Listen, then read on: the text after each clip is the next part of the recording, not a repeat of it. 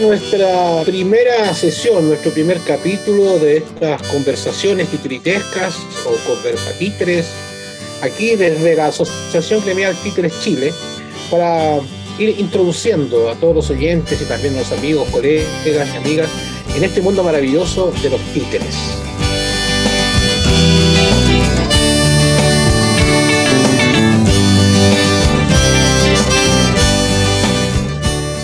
Vamos a comenzar hablando sobre los títeres, sus inicios, sus diferentes manifestaciones que hubieron en nuestro país, también algunas cosas desde afuera, cómo llegaron, quiénes llegaron, cómo se fue desarrollando hasta el día de hoy. Y para eso tenemos a la persona indicada para conversar con nosotros, a nuestro querido amigo Freddy Espíndola, titiritero y periodista, en ese orden.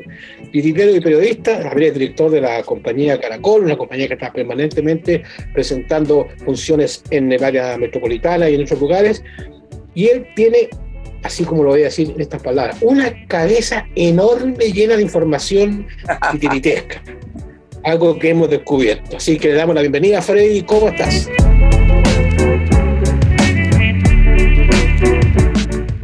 Hola Larry, muy bien, un gusto y un honor eh, ser el primer eh, entrevistado en esta seguidilla de podcast que me parece muy interesante para hablar de algo que nos gusta y nos apasiona, que es el teatro de títeres. Así es. Comencemos primero, a ver si tú me puedes ayudar en esto, definir un poco, porque se habla de teatro de títeres y marionetas, un poco para que la gente también que, no conoce mucho de este mundo internamente, ¿cómo podríamos definirnos uno de nosotros? Yo lo defino como teatro de muñecos en general, el teatro de muñecos que está dividido en varias ramas. De ahí tenemos los títeres tradicionales que se conocen habitualmente, los títeres de guante, títere marot, títere Muppet, ahora que está en común, la marioneta que es el muñeco movido por hilos, están los títeres de varillas, las sombras chinescas, el lambe-lambe, entonces son varias disciplinas dentro del concepto que es teatro de muñecos. Pero siempre la división principal es títeres y marionetas. Acá en Chile, ah, hasta yo creo que mediados del,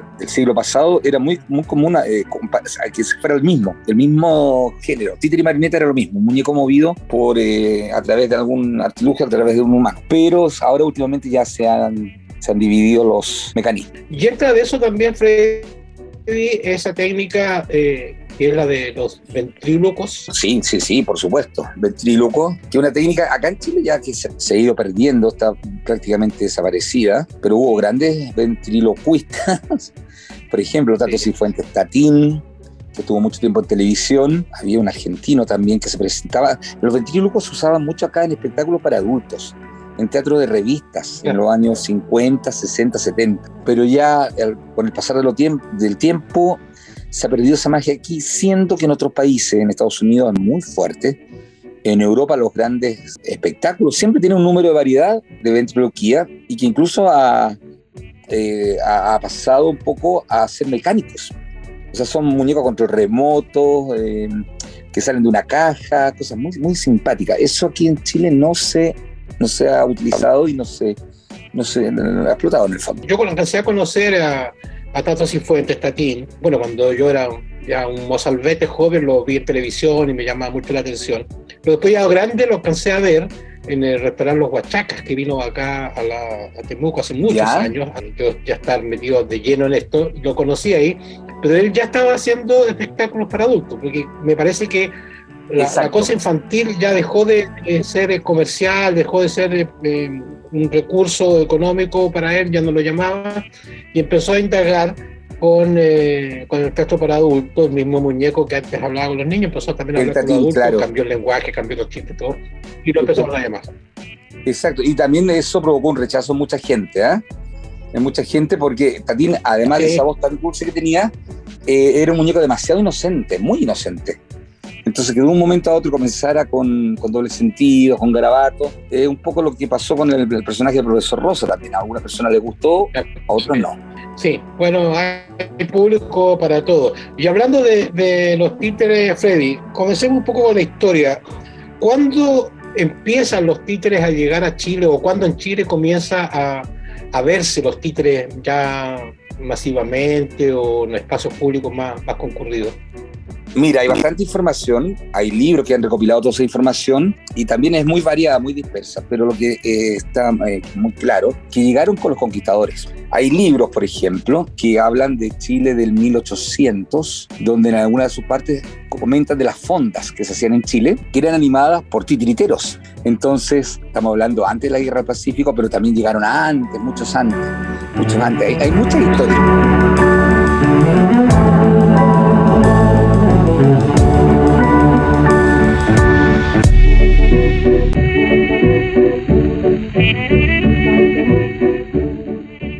En el circo, por ejemplo, se habla también que los, primeros circos tenían funciones de títeres a la entrada para atraer al público, a los niños. Entonces era muy divertido porque lo, hacían con cabeza de cebolla. Las cabezas tenían unos trajes, entonces hacían cabeza de cebolla, le ponían unos ojos y hacían una historia, una payasada con los títeres. Y después la, cebolla pasaba a la cazuela del almuerzo de la noche. Esa historia siempre me la contaba un gran amigo que falleció hace poco, Jorge Domínguez, Copucha, el payaso Copucha de Chirola Copucha y Cuchara, de que el circo de su papá, o sea, estamos hablando circo del 1900 más o menos, 1900 y algo, eh, usaban títeres y que el personaje principal de la función del circo era el borrachito, que es lo que ahora se conoce un poco lo que hace el personaje Ruperto, era el borrachito que salía a molestar al público, qué sé yo, y el borrachito se llamaba Cachencho. Y el héroe que tenían en los títeres, en la función, era el hijo de Cachencho y se llamaba Cachinchín. Ese personaje, Cachinchín, fue tomado después el nombre, por lo menos para el niño héroe de sus cuentos, de una gran titiritera que fue Meche Córdoba, que tuvo los años 1930, mediados de 1930, 1934, hasta 1964. Fueron 30 años de auge de Meche Córdoba y su personaje era Cachinchín. Entonces ahí tenemos un hilo hacia atrás. Cachinchín, el circo, qué sé yo. Y el libro que yo te hablaba es de Gabriel Salazar, Labradores, Peones y Proletarios, que habla un poco de lo que fue eh, la, explotación de, del campo y de los campesinos, las clases trabajadores, pero como ellos se, estamos hablando de 1850 y tanto, y ellos se divertían en las fondas en las fondas para fiestas patrias y en las fondas siempre estaban los chinchineros y los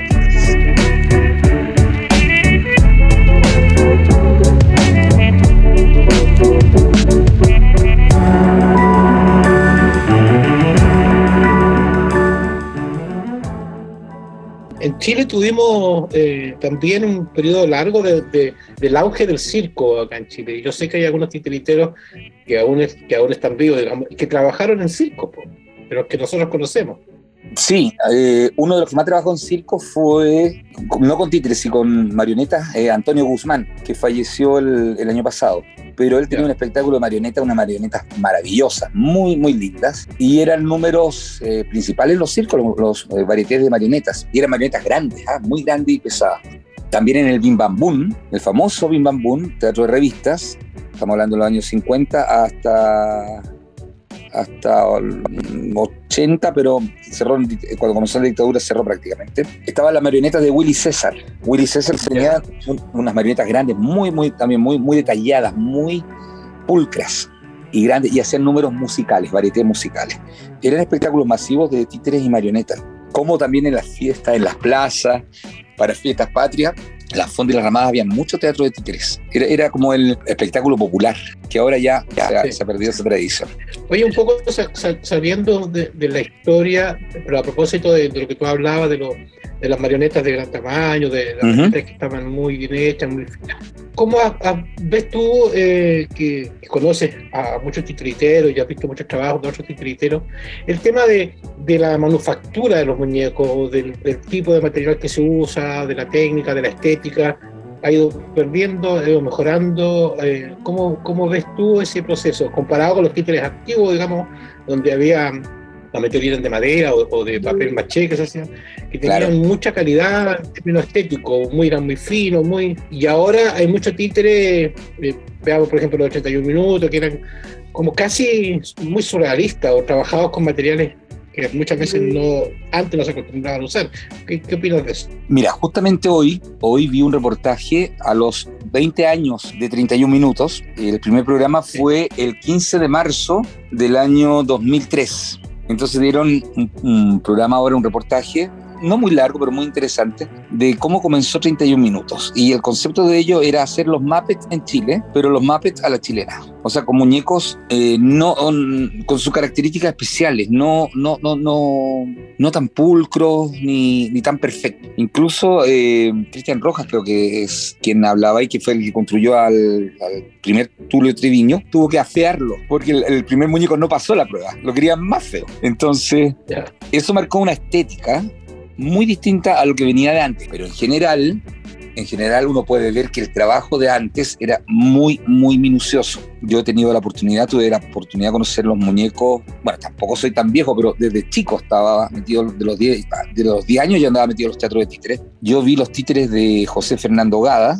y eran una maravilla, eran muñecos articulados que movían los ojos, movían las cejas, las cejas, o sea, tenía movimiento de ceja, de ojos, no tan solo de parpadeo, también miraban hacia los lados, giraban el muñeco y miraba hacia la, hacia la derecha, hacia la izquierda los dos ojos y movimiento de boca, el típico muñeco con el corte en la boca. Muy perfeccionista, él hacía dos, tres, cuatro, cinco veces el muñeco hasta que le salía como él quería. Eso lo, está, está en, artículos de, la, de prensa de la época, tuvo muchas entrevistas, yo he recopilado bastante material al respecto, viendo archivos de prensa, y su muñeco era muy perfeccionista, igual que su vestuario, los decorados, el elenco de la compañía eran ocho actores, entonces era un trabajo muy detallado. Estamos hablando mediados, por, por, el año 50, Hogadas tuvo el 50. Era compañía grande, porque ahora compañías de títeres de más de dos personas, tres personas, es difícil. Es difícil. Claro, eran elencos súper grandes. Yo tuve la oportunidad de conocer a Hogada 10 días antes que falleciera. Yo tenía 15 años y me fui dos tardes a su casa, en Quinta Normal, a hablar de títeres, títeres. Y me traspasó información, me conversaba mucho y yo estaba embobado, así, aprendiendo muchas cosas. Y como te comentaba antes, tuve la oportunidad de grabar una parte con una radio cassette y ahora hace poco encontré el cassette y lo quiero escuchar, a ver qué, qué es lo que decía. Pero su casa era un museo de títeres. Habían títeres por todos lados y él mantenía dentro de la casa, mantenía un teatro de títeres siempre instalado. Este, lo tenían en el, en el living, tenía un teatro de títeres instalado, un teatro rojo, y los muñecos en baúles, pero era una cantidad de muñecos y todos muy perfectos. Hubo una película, aquí hay, hay un punto de, de partida también de este de esta perfección de los muñecos a partir del año 50, que tiene que ver mucho con la onda de los cuentos Disney también, ¿eh? de las princesas, de la Bella Durmiente, de Pinocho. Los Pinochos que se empezaron a hacer eran los Pinochos de Disney. Hubo una fuerte marcación justamente por, eh, por Disney. Y el año 53 se estrenó una película, acá en Chile tiene que haber sido el 54, que se llama, se llama Lili, y que es la historia de una sí, niña muy inocente y que va a un parque de atracciones y ve unos muñecos hablando y se enamora de los muñecos, pero en el fondo el titiritero se enamora de ella a través de los muñecos. Eh, bueno, la película ganó varios premios, creo que ganó un Oscar también, o sea, uno la ve ahora con los ojos del cine de hoy, pero es una historia sí. muy sencilla, pero muy profunda. Pero la calidad de los muñecos de Lili es impresionante, o sea, son muñecos que mueven los ojos, mueven la boca, qué sé yo, y Ogada se encantó, se encantó con esos muñecos cuando pudo ver la película. Y hay una anécdota. En esa época, eh, una de las actrices que trabajaba con él en su elenco se llamaba, se llamaba Blanca Inés Asenjo, que luego formó su compañía de títeres Remolino en los años 60 junto a su hijo eh, Gastón Donoso, el chino. Todos lo conocíamos como el chino, que ahora vive en Angol. Blanca Inés, o la nené como la conocíamos, era una señora, yo la conocía como una, una viejita encantadora, encantadora ella. Me decía, ¿sabes qué? En esa época un día llegan y tocan la puerta de mi casa así, tac, tac, tac, desesperado y era ahogada. Me dice, ya, arréglate, nené, que vamos al cine, vamos al cine. Y partió con ella al cine, a los rotativos de aquella época en el centro, y vieron seis veces la película. ¿Seis veces? Seis veces la película Lili. La veía, la veía, la veía y, y después ahogada seguía yendo, seguía yendo hasta que fue mirando la película, fue sacando la técnica de cómo movía los ojos, cómo hacer mover la ceja, porque estamos hablando del año 50 y tanto, o sea, no había internet, no había dónde, fuente de información. Para él la única fuente de información era el cine en el centro donde daba la película. Entonces la veía y se fijaba en los detalles, se fijaba en los detalles. Un día yo hice el ejercicio y me puse a ver la película con la salvedad que yo ponía, le podía poner stop y volver atrás, claro, y ahí uno le va pillando un poco los, los trucos de, de, de, la, del movimiento reflejo, por ejemplo, de la ceja. Para que la ceja suba, tiene que ese, ese movimiento hacerse por dentro similar. Por lógica, uno va sacando un poco los, eh, los artilugios. Pero, y de ahí Ogada comenzó a fabricar sus su muñecos que llegaron a pesar, porque claro, a todo esto los ojos eran bolas de acero, eran distintos materiales, o sea, nunca midió el, el tema de las consecuencias físicas Por ahí hay documentos de la época que, que él cuenta que su muñeco algunos pesaban 4, 5, hasta 6 kilos. Terminó con un tremendo problema en la espalda, terminó inválido. Hay un, hay un legado importante, una escuela importante de Hogada. José Fernando Hogada recibió muchos premios. Estamos hablando de una época, de una época donde no existía la espuma, no existía el pañolensi, no existía, no sé, por Claro. el terciado, la madera delgada. Y si te fijas un poco, viendo la historia de los títeres afuera, por ejemplo en Estados Unidos, eran los mismos materiales, eran casi los mismos muñecos. El, el fieltro, el fieltro se empezó a ocupar el fieltro pañolensi, o una amalgama entre ambos. Ese tipo de tela se empezó a usar la- a mediados de los 70, Sí. con, con Jim Henson, que es el creador de los Muppets, pero Jim Henson venía también de los 50, donde él, sus primeros muñecos eran de pasta, y él fue adaptando la articulación, por ejemplo, con fieltro. Entonces era la cabeza del muñeco más la pera, y la articulación era el fieltro. Entonces ahí hubo una innovación. Los primeros muñecos los Muppets son así. Y después en los 70 ya apareció la espuma, y acá en Chile ya se empezó a usar la espuma. Jaime Morán, con los títeres en, en televisión, en los programas La Tía Patricia, en Televisión Nacional, empezó a usar la goma espuma, igual Luis Roni, los Ferrari, que eran los titiri- titiriteros que estaban en esa época, la década del 70 en TVN, empezaron a ver seguramente cómo les llegaba la información, empezaron a buscar, empezaron a adaptar esas técnicas que son menos duras para televisión. Entonces ahí empezó eh, a, bu- a haber variedad de muñecos, pero hay una época eh, entre los 50 y los 70 en que los muñecos eran pero muy, muy acabados, muy acabados. Fíjate que por ahí en un libro de Sergio Herkovich, que recopila mucha información, tiene mucha información Sergio, y la pone a disposición a, través de sus libros, lo que se agradece mucho porque es un ratoncito de biblioteca. Él encontró la historia, por ejemplo, de uno, un teatro de títeres que llegó en un parque de atracciones el año 1934. Se llamaba el parque Luna Park, que no tiene nada que ver con el. Park de Buenos Aires. Pero ese era el nombre del parque de entretenciones que venía con ruedas de Chicago, carruseles, qué sé yo, el Luna Park, y eso se instaló en el centro de Santiago. Dentro de las atracciones que traía, traía un teatro de títeres. Esos teatros de títeres eran, eran pequeñas salitas de, de títeres. Eran teatros carpas. Tenía, se cerraban las puertas y tendrían adentro capacidad para 20 niños, 30 niños. Era una especie de salita que se instalaba junto con el parque. Y ahí venía un, un grupo de titiriteros argentinos, con su el, muñeco, con todo. Y se presentaron, según lo que recopila Sergio, fue un fracaso. A la gente no le gustó, no pasó nada. Y los titiriteros argentinos partieron rumbo de vuelta a Argentina pues, y dejaron todo acá. Entonces el empresario, eh, ¿qué hacía con esos muñecos? Que eran todos muy, muy acabados y se ven, se ven las fotografías que hay de la época. Y ahí buscó una jovencita, una actriz que, que era muy simpática y era muy histriónica y la conocía, que es Meche Córdoba. Y ella formó un elenco con otros titiriteros y empezaron a ensayar, a ensayar y les fue fantástico. Hasta que el parque regresó y ahí Meche mandó a hacer ella, construir muñecos a Argentina y mandó a construir sus teatros de títeres también. Estamos hablando en esa época que eran teatros súper grandes. Estamos hablando de teatros dos metros y medio, tres metros de frente por tres metros de alto, era gigante. Y ella se instaló en el Parque Uruguay, que es el que está en Providencia, en la continuación del forestal, entre Providencia y el río Mapocho. Y ahí lo puso como un parque de atracciones, pero no sé cómo habrá sido, eso hay que buscar información. Y ahí comenzó Meche Córdoba con mucho, mucho éxito. Entonces, estamos hablando de, de- de esa época donde había un poco eh, la imagen de los titiriteros de afuera, argentinos. Aquí empezaron a hacer muñecos también, perfeccionar la técnica. Esa época era la época de fulgor en Argentina de Javier Villafañe, pero era otra técnica era otra técnica, el, muñeco, el títere de Javier Villafañe es el, el muñeco que uno conoce el tradicional argentino, que es con un dedo a la cabeza, el dedo índice, y los otros dos a los brazos y los dos primeros dedos que son doblados. Los muñecos, estos que fabricaba Hogada y los otros por el tamaño, eran tres dedos a la cabeza. El dedo, el meñique para un brazo y el dedo gordo para otro brazo. Entonces limitaba mucho el movimiento. Por eso era más que nada como una exposición de muñecos. Y eso fue, como te digo, en esa época que es donde se empezó a, como dice varias fuentes, se empezó a profesionalizar el arte, se empezó a invertir, se empezó, empezó a hacer empresa.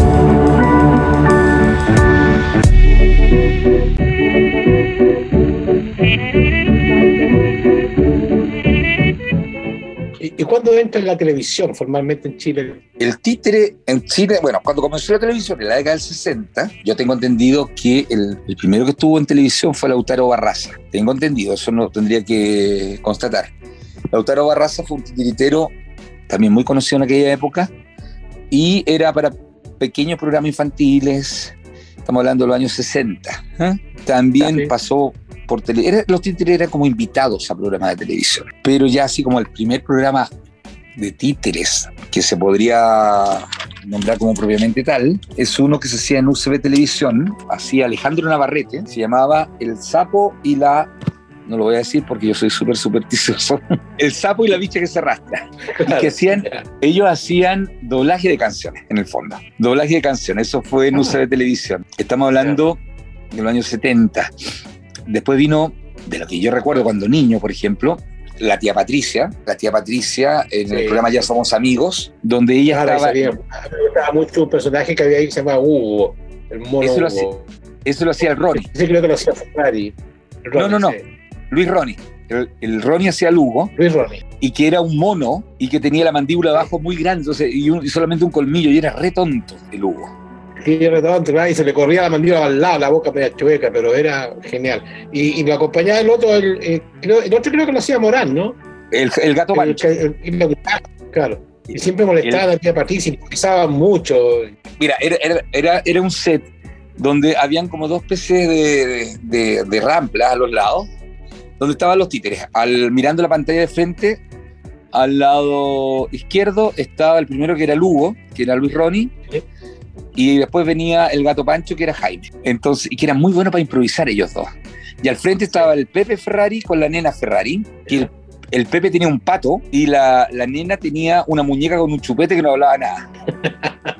Y en el medio estaba la tía Patricia con el buzón preguntón, que era un Claro. corpóreo que, que en un principio fue Florcita Motuda y después fue mm, eh, Willy Benítez, Sí. el buzón, el buzón preguntón. Pero se basaba mucho en improvisación. Antes de ese programa, hubo un programa en televisión, no sé qué, cómo se llama el programa, pero Jaime Morán tenía un, un payaso que se llamaba Soplete, que hasta el día de hoy lo tiene. Entonces, donde le hacían preguntas, el, el conductor le hacía, debe el mismo director del, se me fue el nombre en este momento, del, del Ya Somos Amigos, que trabajaba mucho con Títere, donde le hacían preguntas a los colegios, a, a los niños, y por detrás aparecía el payaso y le soplaba la respuesta. Entonces, por eso el payaso se llamaba Soplete. Eso, eso, eso fue, estamos hablando, 78, 79 más o menos, en televisión. También estuvo, estuvo eh, bueno, los bochincheros, los famosos bochincheros del año 76 al 82, 83 estuvieron los bochincheros. Ahí pasaron varias, varios titiriteros, Tito Guzmán con sus marionetas, el Ronnie también, Eugenio Beltrán con sus títeres. Eh, en la misma época de la tía Patricia en Televisión Nacional, no hay que olvidar que estaba la Gabriela Velasco Sí. con el Conejito TV, que llegó a ser la imagen del canal. El Conejito TV, que ese muñeco lo hacía el Ronnie, y que era un conejito de peluche que tenía muy poco movimiento, pero Ronnie tenía una, una cualidad para hacer sus muñecos que quedaban súper fácil de identificar. Tú veías el muñeco y era el Conejito TV. El Hugo, por ejemplo, el mono Hugo, Ronnie me contaba que, que yo le preguntaba qué material era, estaba hecho de pluma, ¿viste? Entonces tenía otro muñeco que era un Sí. papel, o sea, era, era como súper creativo en cuanto a, a eso. Esa es como la época de fuerte de los títeres los programas infantiles en televisión. Yo me acuerdo también en esa época, Canal 13 le hizo la competencia con un programa que se llamaba Sacapuntas. Sí. Y tam- también habían títeres, pero ahí yo no desconozco quién hacía los títeres. Ese programa era con Alejandro Michel el Talento. Hubo, hubo muchos programas infantiles que fueron saliendo, después estaba La Cafetera Voladora, Patio Plum, Mira. Esta Pestaña y Ceja. Ya en, la- ya, ya en los 80, por ejemplo, la tía Patricia, la Patricia Undurraga, se fue a UCB Televisión y allá comenzó un programa que se llamaba Para Saber y Jugar. Y el fuerte de, los- de- Para Saber y Jugar eran los títeres también, que siguió ese ping-pong con los muñecos y que fue ahí se llevó a los Morán para allá. Ya de hecho a Jaime y a María Luisa. Y ahí es donde nació el abuelito Moncho, y, mm, el Pelícano, el Zapolín, todos los muñecos que conocemos de Jaime hasta ahora, el León, donde hacían cuentos, Sí. y todo eso está en YouTube, ¿ah? el Para Saber y Jugar. Y bueno, y ahí salió, ahí el- uno de los personajes era el, el que ahora es eh, el, el señor Carter. Eh, Juan Alcayaga era el Pompi, se llamaba, con la monona. En esa época también, estamos hablando de 83, y comenzó Extra Jóvenes en Chilevisión, y ahí había una gotita de mayonesa, 83, 85, por ahí más o menos, media del 80. Había una gotita de mayonesa que era muy tierna, que tenía una voz muy finita, y que se llamaba Helmins, y que hablaba siempre con Claudia Conserva, y era el Ronnie, el, el querido Luis Ronnie. Y, era, era, una, una, cosa chiquitita que era un muñeco amarillo con unos ojos y Helmins. Pero Ronnie era muy creativo. Y aquí hay una anécdota muy divertida que fueron a grabar al norte. Eh, una serie de capítulos llegan al norte, no sé, tuvo Kimbo, La Serena, y bueno, iban a grabar con el Helmins y empiezan a buscar, a buscar el Helmins, y al Ronnie se le quedó el Helmins en Santiago. Y no tenían acceso a materiales, no tenía acceso a nada.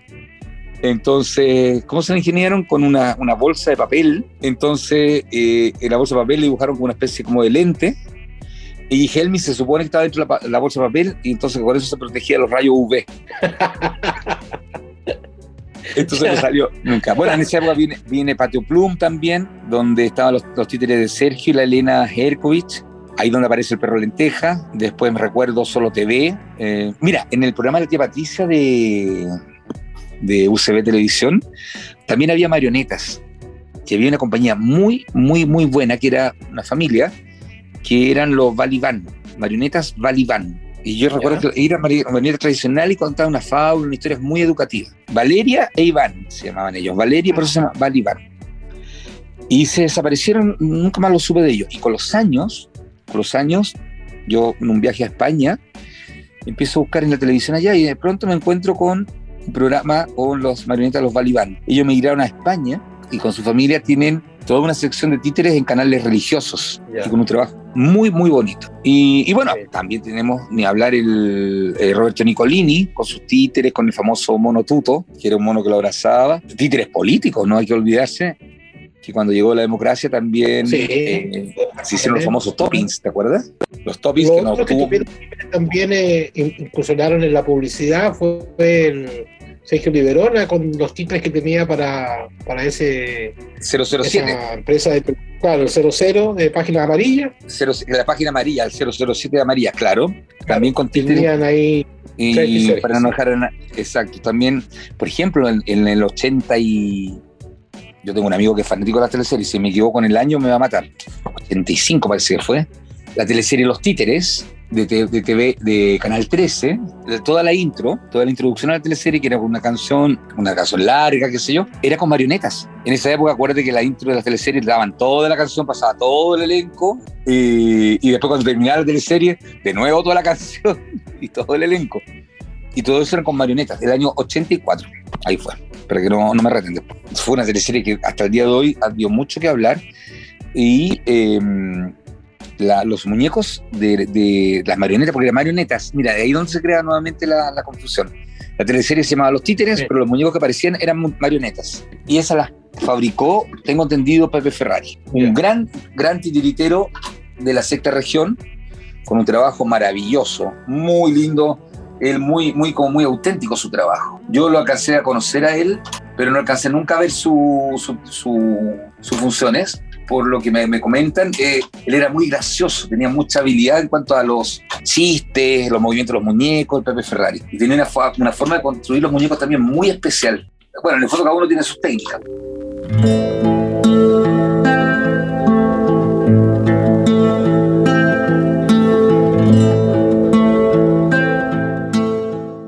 Cuando Violeta Parra tenía su carpa en La Reina, ella realizaba, hacía siempre las famosas peñas. En los sábados y los domingos como, como especie de desayuno, y hacía las funciones ahí.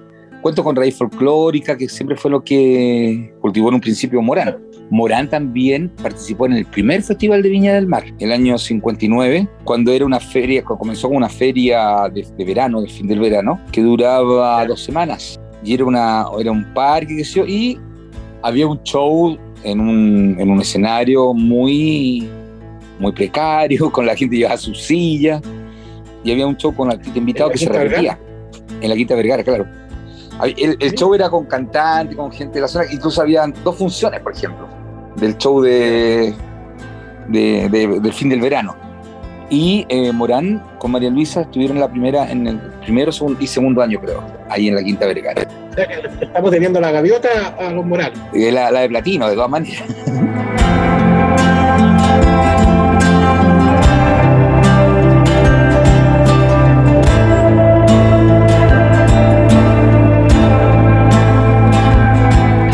Oye, lo, eh, Tito con Mario Chile tenían una carpa que se instalaban en la playa. Mira, ahí, vamos, volvemos al tema de los eh, teatros carpa, que es súper interesante, que son los teatros carpa que se instalaban con los parques de atracciones. Entonces, que eran, como te digo, eran charitas para, no sé, 20, 30 eh, niños que tenían la platera con bancas. Entonces, las paredes eran de terciado o de cholguán, enmarcadas, muy bonitas, pintadas atractivamente y arriba del techo una cercha y una carpa. Y tenían boletería y al fondo estaba el escenario que era una embocadura por donde aparecían los muñecos y había como una, una ¿cómo le podríamos llamar? Como una especie de escenario detrás y la trastienda. ¿eh? Eh, y ahí se hacían funciones en el verano. Habían dos, dos teatros de playa, nosotros lo conocemos como teatro de playa. En, México se utiliza mucho todavía los teatros carpa, eh, que son verdaderas empresas familiares. Y acá hubo dos, yo recuerdo dos, que era el de Tito Guzmán y de la Luchita, eso, ellos estuvieron del año 71, creo que del año 71 hasta 90 y tanto. Entonces armaban su teatro y atrás tenían también su, su casa de veraneo, porque iba toda la familia a veranear, ahí yo los conocía ellos, chiquillos, estaban, eran, todos niños, entonces, y se hacían las funciones, se programaban las funciones con horarios, qué sé yo, y tenían su público. Yo a ellos los vi en el Quisco, los vi en el Tabo, al año siguiente, yo siempre buscaba por los balnearios, ¿dónde estaba? Un año me costó encontrarlo, estaban en Costa Azul. Y el que tenía otro teatro igual era un parque de atracciones que se llamaba Divertilandia, que estaba en Cartagena, en la terraza de Cartagena, que une la playa grande con la playa chica. Ahí en el medio se ponía un parque de entretención, el, el Divertilandia, y que tenía un, teatro que era de los eh, hermanos Roseló. Eso siempre me acuerdo, Gabriel y José Roseló. Y ahí es donde yo comencé a ver títeres cuando niño, eh, ya de forma más eh, permanente, porque antes había visto en plaza o en el jardín infantil. Pero ahí yo empecé a ver a la compañía Girasol de Eugenio Beltrán, que ya llevaban 20 años de trayectoria, y ellos hacían funciones rotativas, que era muy, muy simpático el sistema, porque ahí era un mar de gente que pasaba por esa terraza, para, en ambas direcciones. Además, siempre tipo 7, 8 de la tarde en el verano, de la atracción ahí era el rompeola. Y ellos hacían funciones cortitas de 20 minutos, con intermedio de 10. Entonces, en ese intermedio de 10, abría las puertas, salía la gente y empezaba a entrar la gente y ya tenía su entrada pero el, el, escenario nunca se cerraba, eh, nunca cerraba las cortinas o, bajaba una cortina de atrás, ponte tú. Pero siempre había, en el cambio de público, había un musical. Había unos títeres bailando, un musical o algún muñeco que invitaba a que los niños entraran, que la gente entrara. Entonces, yo me acuerdo que ahí veía, yo vi, vi varias veces, yo ya me volví fanático, iba con mi abuelita, yo iba al Tau a veranear y veía una, dos, tres, cuatro veces las funciones y, y los musicales y ellos tuvieron muchos años ahí Después tuve la oportunidad de ver a la misma compañía en el Teatro Cariola, en la sala de Alejandro Flores. Cuando yo era niño me llevaban, siempre que sacara buenas notas y me portara bien, a, ver a los títeres Girasol al Teatro Cariola. Y ellos tienen un, logro, tienen un hito, que ellos estuvieron 30 años consecutivos haciendo temporada en el Teatro Cariola, eh, desde el año 65 hasta el 95. Ininterrumpidos, está documentado, todos los domingos de marzo a diciembre. Y, en, enero y febrero se iban a Cartagena con funciones continuadas y todos los días cambiaban los cuentos. Esa era la otra gracia. Tenían que tener una, una cantidad de cuentos y, y, les iba muy bien. Después yo me hice amigo de ellos y me contaban de que iba con ellos a veranear toda la familia, los primos, las tías residenciales. Era, era una, la gallina de los huevos de oro.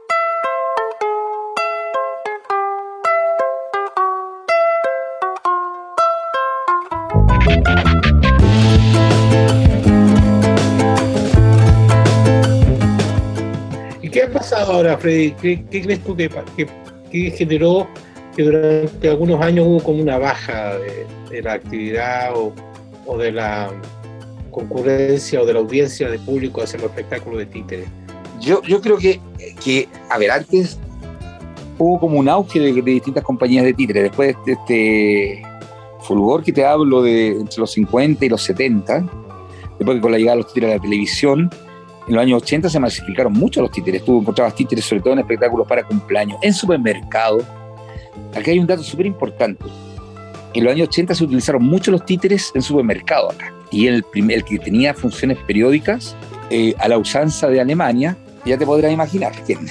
los, los, los Jumbo, el Jumbo Bilbao y el Jumbo Kennedy, que eran supermercados no son los tremendos moldes ahora, tenían títeres los sábados y los domingos. Y eso eran los, los Ferrari. Y ahí hubo una polémica, porque incluso los titiriteros más tradicionales decían, pero ¿cómo haciendo títeres en los supermercados, qué sé yo? Después la bandera azul se sumó, otra cadena de supermercados, y ahí se fue Girasol a hacer funciones con ellos. Después eh, Unimark, Unicop, Unimark, también, y ahí yo, vi a la Charito Godoy, vi a la Nene Asenjo, vi a Olmo también, después los supermercados Cosmo, o sea, en los años 80 fue muy común los títeres en los supermercados al mediodía, pero partió con la idea de, Jumbo.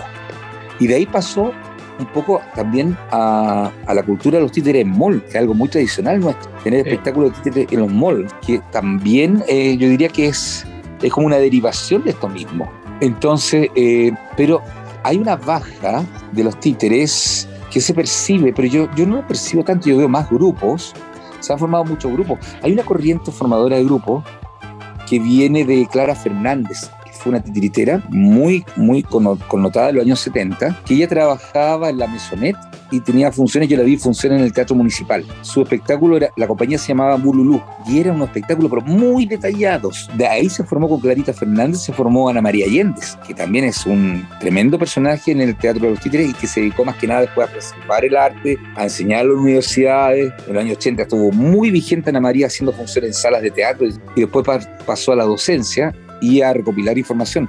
El archivo, la biblioteca que tiene Ana María es impresionante y los archivos de prensa que tiene, tiene archivos de prensa desde los años 50 hasta ahora. No puedo dejar de nombrar a Helma Fock, tenía una compañía de óperas, operetas en marionetas, también en los años 80 con significaciones, pero rigurosísimas, o sea, todos los detalles de la ópera en marionetas, con unas marionetas maravillosas.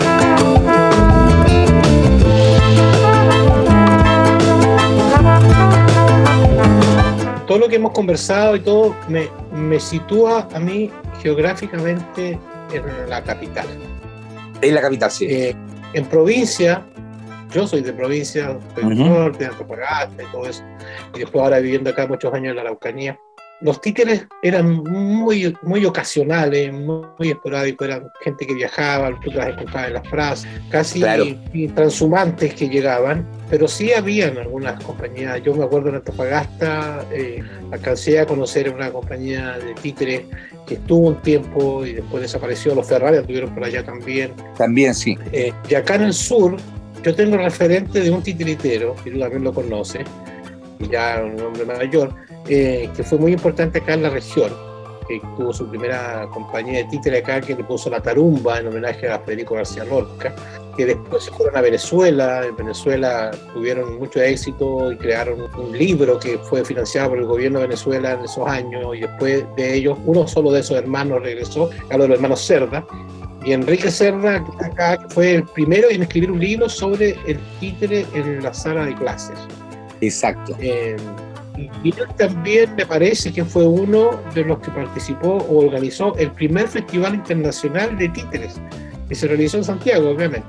El año 66, ese festival fue organizado por la Universidad de Chile en la sala que estaba, se hizo en una sala que estaba en la avenida Bulnes, una sala que yo la conocí después como la sala Valero, que era una sala chiquitita pero muy, muy, muy rica, muy, muy ideal para títeres, que fue un festival donde se llamaron a compañías profesionales de la época y tenía carácter competitivo. Entonces se premiaba los mejores títeres, el mejor espectáculo, los mejores vestuarios, todo. ¿Te imaginarás lo que va a ser un festival competitivo entre titiriteros? Eh, no, y en esos años, en esos años que los egos eran por la rivalidad que había entre ellos, a ver quién tenía los muñecos más grandes, más lindos, más, con más lentejuelas, con más cosas. Entonces ahí participaron muchos conocidos nuestros, participaron los Morán, los Guzmán, Eugenio Beltrán, Charito Godoy, Hogada. Hace poco leyendo una entrevista de la, de la época, Hogada sacó premio a, mejor, a los mejores muñecos y mejor vestuario. Entonces él dice, sí, pero debería haber sacado también el, mejor espectáculo porque no me gustó el que ganó, porque el, jurado se basó en cuanto hacían gritar a los... Y eso no es algo. Entonces, claro, el que, hace, que hace gritar más es mejor. Entonces, yo acabo de, encontrar, eh, el fin de semana encontré esa anécdota por ahí. Pero sí, de, regiones, por ejemplo, tenemos a Rojas. Lientur Rojas, un gran valor, a Hugo Aguilera, Concepción también.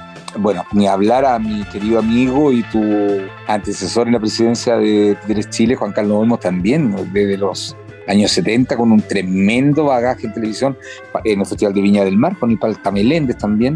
Yo, yo creo que es un tema más que, que los títeres no estén de moda o vayan desapareciendo, un tema de visibilización. De visibilización, porque ahora, con los catastros, catastros que se han realizado, que lo, han, lo ha hecho el Teatro Museo o las distintas organizaciones, la cantidad de compañías de títeres que hay es enorme, son muchas más que las de antes, pero son compañías eh, más pequeñas, no como antes que eran elencos de, de seis o ocho actores, con mucha prensa, con mucha prensa, que eso a mí me ha llamado mucho la atención, o sea, Toda la semana salían los diarios algo de alguna compañía de títeres que se presentaban en la sala, el Teatro Maru, el Teatro Alejandro Flores, el Teatro Municipal también tenía, tenía carteleras permanentes de títeres. Entonces todo eso hacía prensa. Entonces estaban, estaban, los títeres estaban muy, muy, muy de boga. Pero hoy, hoy hay muchas compañías y hay, hay distintas corrientes también. Entonces yo creo que no es que los títeres vayan desapareciendo, se van presentando de otras formas. Va, va mutando, va mutando esto. Ahora por las redes sociales, ¿Cuántas compañías han dedicado a hacer o grupos han aparecido con programas en, en YouTube, no sé, en TikTok también? Hay compañías que se, grupo, o sea, no elenco de dos, tres personas que, que, hacen grabaciones y, de alguna forma eh, van descubriendo a través de, de Internet técnicas, van viendo qué pasa afuera. Yo creo que es como el avance en el mundo es lo mismo, ¿ah? Sí, bueno, y nosotros a través de la asociación gremial, una de las razones también la creación de estos podcasts y todo es eh, darle más visibilidad al trabajo de los titriteros y también a la historia y a reforzar esta idea que afortunadamente ya se incorporó dentro del panorama de las artes escénicas a los títeres como una disciplina.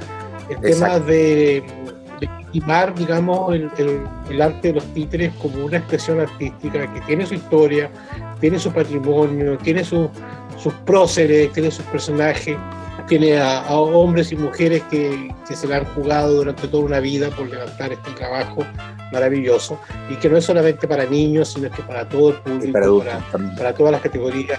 Es una disciplina artística. Esperamos nosotros a través de, de todas las acciones que generemos dentro de la asociación gremial y también de las otras organizaciones de títeres, poder eh, dar esa visibilidad de la que tú hablas, sacarlos un poco de esta invisibilidad temporal que tenemos ahora y volver sí. a tener el auge que tenía en los 80, los 70. Sabes que también es, es, muy importante dejar este material para las nuevas generaciones o a quienes estén interesados de ver. Yo por eso estoy abocado a recopilar este material para compartirlo, ya sea en alguna publicación o si no a través de las redes sociales o a través de la página de, de Chile, pero que esté a disposición para que la gente tenga una visión de cómo fueron los títeres en, su época, cómo ha ido evolucionando, cómo ha ido cambiando, transmutando más que nada. Yo siempre le digo a los chiquillos que me preguntan, me dicen, oiga, eh, pero este, esto eh, lo podríamos hacer de esta forma. La otra vez me acuerdo, incluso con, con, Juan Carlos Olmo lo comentábamos porque él le pasó, vivió la misma situación. Unos chicos que eran eh, estudiantes de teatro estaban haciendo una, un montaje con una obra, entonces me llamaron y que lo asesorara. Yo fui con ellos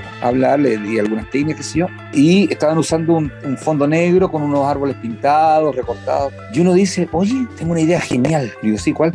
Y si le pusiéramos unas cortinas y pintáramos unos telones en tela, y lo recortáramos y como que se fuera. Y yo digo, oye, eso se ha hecho hace más de 100 años. Qué lástima que nos tiene el material para que ustedes vean que no hay nada nuevo.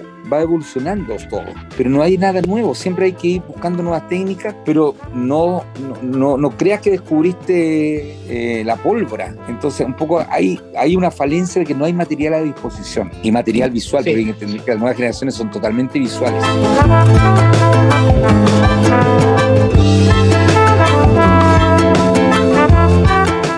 Está esta tarea que, que algunos titiriteros titiriteras han estado trabajando, como por ejemplo lo que hace la Elisa Guzmán con la escuelita de títere en los espejos, que de alguna manera también está dejando ahí una huella, lo que hacen en Valparaíso los amigos de la Casa del Museo del Títere y el Payaso, y también mencionar a lo que está por, por ya abrir uh -huh. próximamente nuestro colega Roberto Pérez en el Teatrillo, que también va a tener un museo y que también va a haber un espacio para conversaciones, encuentros, seminarios. Yo te quiero agradecer, Freddy, esta, esta conversación, esta primera charla de títeres, esta primera conversación sobre títeres uh -huh. para encantar. Espero que podamos tener otro capítulo más para seguir ahondando. Yo sé que quedó muchas cosas por decir y contar, pero ha sido muy, muy enriquecedor escucharte y, y agradecerte y esperar que podamos volver a tener este encuentro para poder saber más sobre los títeres y las, las marionetas en Chile. Encantado, Larry, muchas gracias. Quedaron muchos temas que por hablar, muchos colegas que tampoco pudimos desarrollar más allá. Hay temas, anécdotas, por ejemplo, un tema muy importante es lo que pasó en el sindicato Madensa, donde nacieron Al- compañías de títeres. Con eso, a ver qué pasó. Eh, bueno, en Madensa, ahí está, de ahí eh, nace Luis Roni, después ya fue tanto tiempo en televisión, y también Tito Guzmán. Ellos pertenecían al, te- al- al sindicato Madensa, y hay que recopilar bien la información, pero hay un tema de Madensa ligado a los títeres que es súper interesante en la década del 50. Lo vamos a dejar pendiente entonces con una futura conversación. De todas Gracias, maneras. Freddy, te agradezco de todo corazón.